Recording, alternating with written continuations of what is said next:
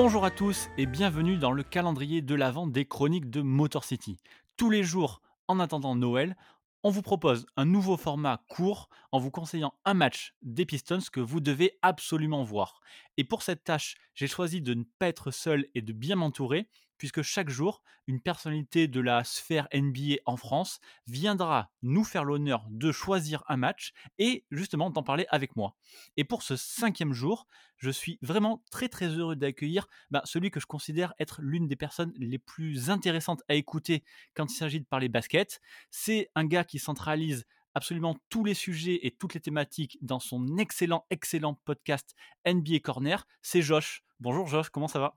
Salut Winston, merci beaucoup. Dis donc, c'est, je, rougis, je rougis à cette présentation. Tu mérites, je, suis sincère quand je dis j'adore t'entendre parler. Euh, je trouve ton podcast extraordinaire euh, avec tous les sujets que tu, mets sur la table, tous les gars que, que tu invites sur, tous les, sur, toutes les thématiques, j'aime beaucoup. Donc voilà, c'est toujours un régal de, t'écouter. Oui, on essaie de varier, de parler d'actualité, de parler des sujets euh, brûlants, on va dire, de, de la NBA. Et puis bah voilà quoi. Et de profiter des pauses pour, ou de l'intersaison pour avancer d'autres thématiques et tout. Donc c'est vraiment super cool à chaque fois. Bah écoute, merci beaucoup Winston.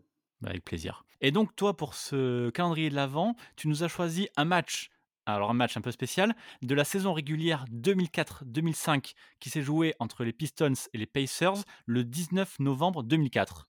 Donc Josh, vas-y, explique-nous pourquoi tu as choisi ce match. Alors j'ai choisi ce match, euh, ce match qui est également connu sous le nom de Malice at the Palace. Aïe aïe aïe. Voilà, euh, dont on fête les 16 ans euh, là, là, maintenant, au mois de novembre, vu que c'était le 19 novembre 2004. Alors, ce, match particulier, est particulier parce que euh, on est avec les Detroit Pistons qui sont champions en titre, qui se retrouvent pour la première fois de la saison face aux Indiana Pacers, qu'ils ont battu en finale de conférence lors des playoffs l'année, enfin la saison passée, d'avant. Ils les ont battus 4-2 une série extrêmement serrée, extrêmement disputée, extrêmement physique. On se souvient notamment d'une faute flagrante de Ron, de sur Rip Hamilton. Donc, on sent que c'est un, match déjà assez particulier à ce niveau-là. Il y a, de l'engagement, il y a de la tension. Les Detroit Pistons débutent la saison de manière un peu compliquée. Indiana, ils sont en pleine bourre. Ron Artest, il est sur un nuage. Il est à plus de 20 points. son pourcentage aux 3 points est excellent. Donc les Pacers, grosso modo, ils pensent être la meilleure équipe et ils arrivent avec la ferme intention de battre Détroit à Détroit au Palace de Hills. On arrive à la fin du match, il n'y a pas match en fait. Grosso modo, il n'y a pas match. Ils sont à plus 15 Indiana. On est à moins d'une minute de la fin de, la rencontre. Il y a une grosse faute de, euh, Ben Wallace sur un Artest juste avant. Et on est à quoi 57 secondes de la fin, un truc comme ça? C'est ça, exactement. Ouais. ouais. Et là, tu as Artest qui, euh, bah, qui, tamponne, euh, qui tamponne Ben Wallace, quoi. Grosso modo, c'est la fin du match, il risque trop rien.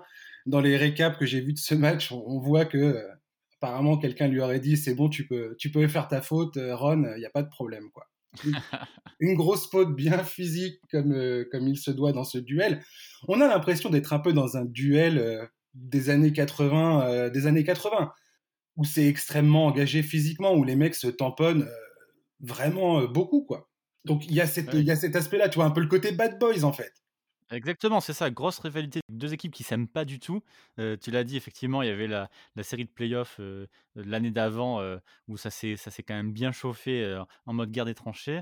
Et là, ils se retrouvent et, le, match, le match est tout pourri parce que justement, les deux équipes se détestent et ont, plus envie de se taper, presque se taper dessus que de, que de, que de jouer au basket. Quoi. moi, je, moi, je, me souviens, j'étais après, après cette série de playoffs en 2004 j'étais absolument happé par ce duel. Euh, je, je, voulais rater aucun match. J'étais, je trouvais ça fascinant. Tu retrouvais vraiment un truc. Euh. Et ce qu'il faut noter, euh, un truc un peu particulier dans cette histoire, c'est que Ben Wallace, une semaine avant, il a enterré un de ses frères. Donc il est un peu fragile émotionnellement. Ça a été une, une des raisons aussi expliquées du pourquoi, du comment il a, il a réagi de la sorte, pourquoi il s'est emporté comme ça face à Artest, parce qu'au final, Ron Artest fait sa faute, après, il se met à l'écart, il rigole même. Euh, il va se mettre sur la table de marque, euh, il plaisante. Les autres essayent de calmer Ben Wallace. Ça finit un peu dans, le chaos, euh, dans le chaos, mais jusqu'à ce Ça moment-là, se il y a calme pas un peu même d'ailleurs quand tu dis effectivement, au début les 2 se chauffent et on arrive à les séparer assez vite. Il y a il y a je crois Stephen Jackson qui se chauffe aussi avec Rip Hamilton, mais tout le monde se calme un peu. ouais, Rip Hamilton, il est pour une fois, il bouillant. pète pas trop les plombs et il va sur la table de marque effectivement. Donc tu te dis tu es presque à Ouais, dire que bon, c'est bon, ça va rentrer dans l'ordre, on va jouer les 57 dernières secondes tranquillement et puis en fait, heu, bof. carrément. D'ailleurs, tu tu tu disais en intro, un match qu'il faut absolument voir. Il est très difficile à trouver ce match aujourd'hui. Ouais, Parce que je crois que la NBA a tendance à un peu à à le mettre à la trappe et il est très difficile à trouver ce c'est bon, je l'ai je l'ai en en lien, heu, je le mettrai Ah, dans dans les notes de ce podcast comme pour tous les autres quand c'est possible, pour le voir sur YouTube, heu, en définition plutôt correcte. Je vais le re-regarder. Il y a un truc que j'ai oublié de dire aussi, dans ce contexte particulier, c'est que sur le banc des Pacers, c'est Rick Carlisle. Rick Carlisle, c'était le coach des Detroit Pistons, heu, jusqu'en 2003 et il va se faire tège par, par Détroit qui va faire venir Larry Brown. Un coup, heu, un pari payant puisque les Pistons vont gagner le titre en 2004 sous la houlette de Larry Brown. Donc il y a aussi ça, tu vois? Il y a aussi cette histoire, entre les coachs, entre les joueurs. Bref, et donc on arrive à un moment, j'ai vu également des, transcripts des, des, coachs, des assistants coachs qui disent qu'à ce moment du match, la tension est vraiment, euh, est vraiment palpable. Sur le terrain, il y a eu des grosses fautes, ça a été très physique, et beaucoup vont dire plus tard, euh, suite à ce qui s'est passé, que euh, les arbitres ont extrêmement mal négocié euh, cette fin de match. C'est-à-dire qu'ils auraient probablement dû siffler une technique et expulser immédiatement Ben Wallace et Ron Artest dans la seconde où ça a commencé à s'envenimer.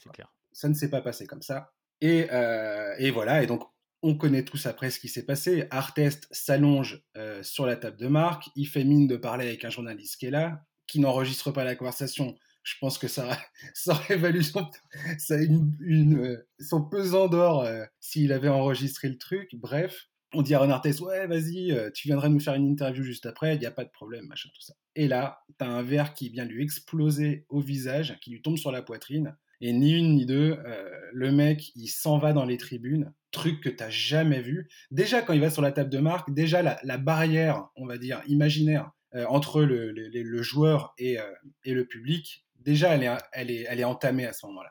Et quand il part dans les tribunes, là, tout le monde est sur le cul, tout le monde hallucine, quoi. Il va choper un mec, c'est pas, pas, le bon, bon mec, mec, Il tape le mauvais mec. Ouais, Ouais. Alors je suis pas, je, je, je, je me souviens pas s'il le tape ou pas. Je me souviens que le mec a donné une interview en disant le, que donc il a vu Ron Artest. Donc il faut imaginer le truc. T'as un mec de 2 mètres 3 qui est musclé comme pas permis. Le mec c'est une armoire qui te débarque dessus, transpirant, les yeux fous, qui te chope par le code-back et qui te demande si c'est toi qui as jeté un verre sur sa tronche. je pense que tu vois ta vie défiler, Ah, grosso modo. C'est terrible, c'est terrible. Et pendant ce temps-là, il y a un autre spectateur, un troisième encore, qui dans le dos lui lance un, un autre gobelet dessus en fait. quoi. Ça devient du n'importe quoi. Les fans de Détroit ont, ont été tragiques et catastrophiques ce jour-là aussi. Complètement. Et de toute façon, après, il y a eu, euh, juste pour terminer là-dessus, Stephen Jackson va l'aider. Après, ça se termine, il retourne, tout le monde retourne sur le terrain, ça continue sur le terrain.